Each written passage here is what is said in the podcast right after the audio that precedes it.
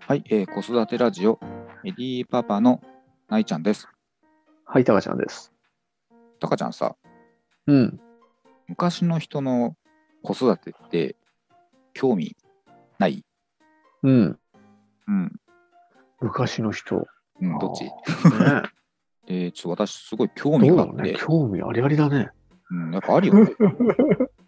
うん。うん多分昔からさ、受け継がれたものとか、まあそもそもね、時代が違うから、常識が変わったものみたいな。多分国によってもね、うん。全然違うんだろうなとか思ってて、あまあいろいろ合間を縫って調べ始めたよっていうとこなんですけど、まあまず手始めに日本の一昔前がいいかなと思いまして、ーあー。江戸時代。江戸時代。ですか。そう、うん。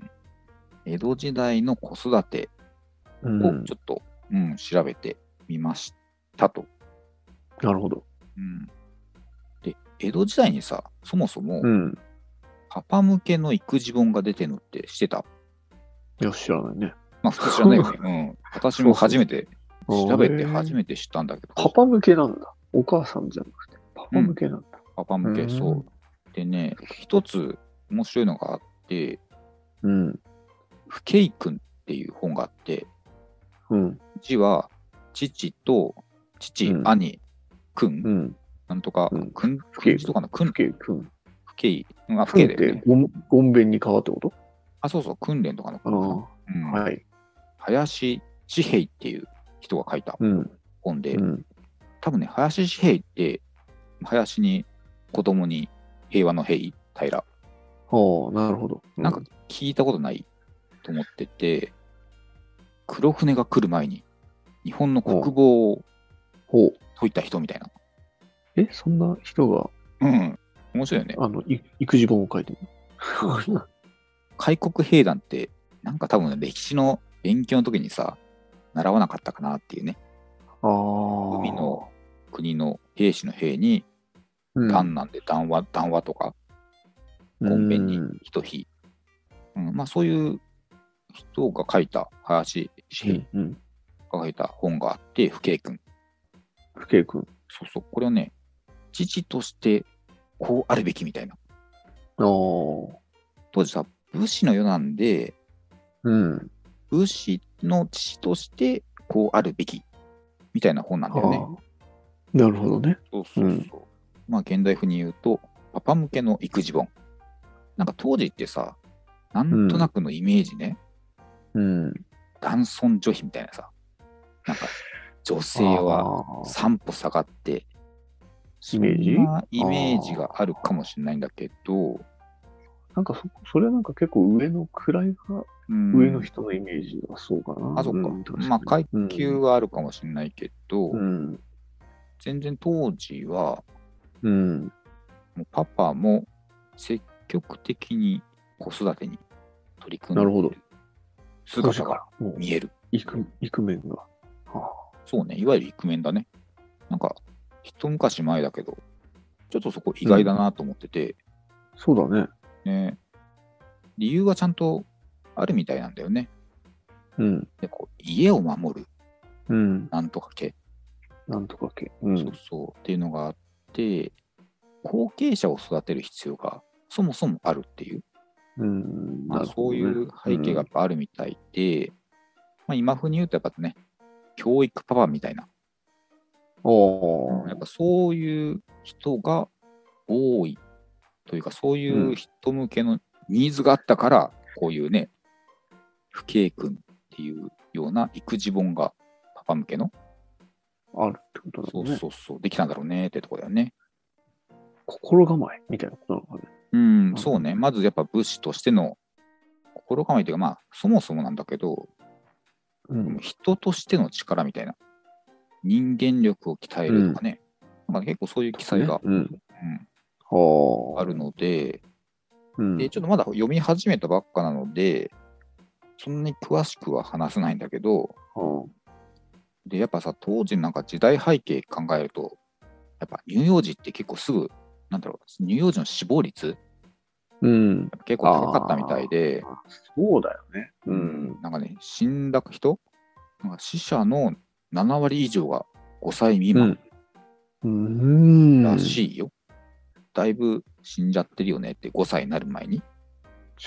すごいね、そのか数。そうだよね。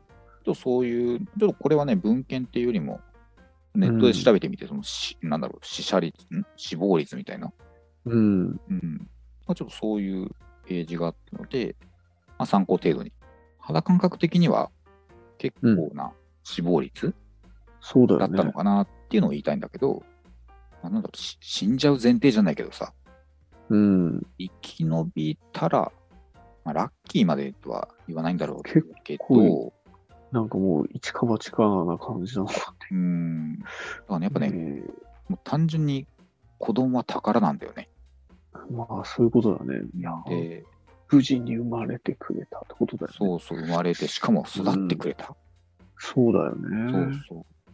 だから、そのなんだろうね、子育てっていう環境で言うと、うん両親とかね、当然なんだけど、うん。まあおじ、おじいちゃん、おばあちゃん、まあ、これも今でもだと思うんだけど、そこら辺は大事にされてて、あと親戚とか、うん。地域の人たち、その、まあ、町内会なのか分かんないけど、まあ、お隣近所さんなのかってことだよねそうそうそうそう同じ長屋の暮らしてるあ、そうそうそう。人とかね。うん。まあ、もうそこら辺も一般的にもうみんなで育てるああ。子。供をっていうね、面倒見るというかね。んあ、そうそう、なんかそういう背景が見えてきて、うん。どうなんだろうね、最まあ、今の現代から比べると、ちょっと全然うん。環境は違うけども、そうだね。まあ、理想的だよねっていう、そう。うん。ね感じはするよね。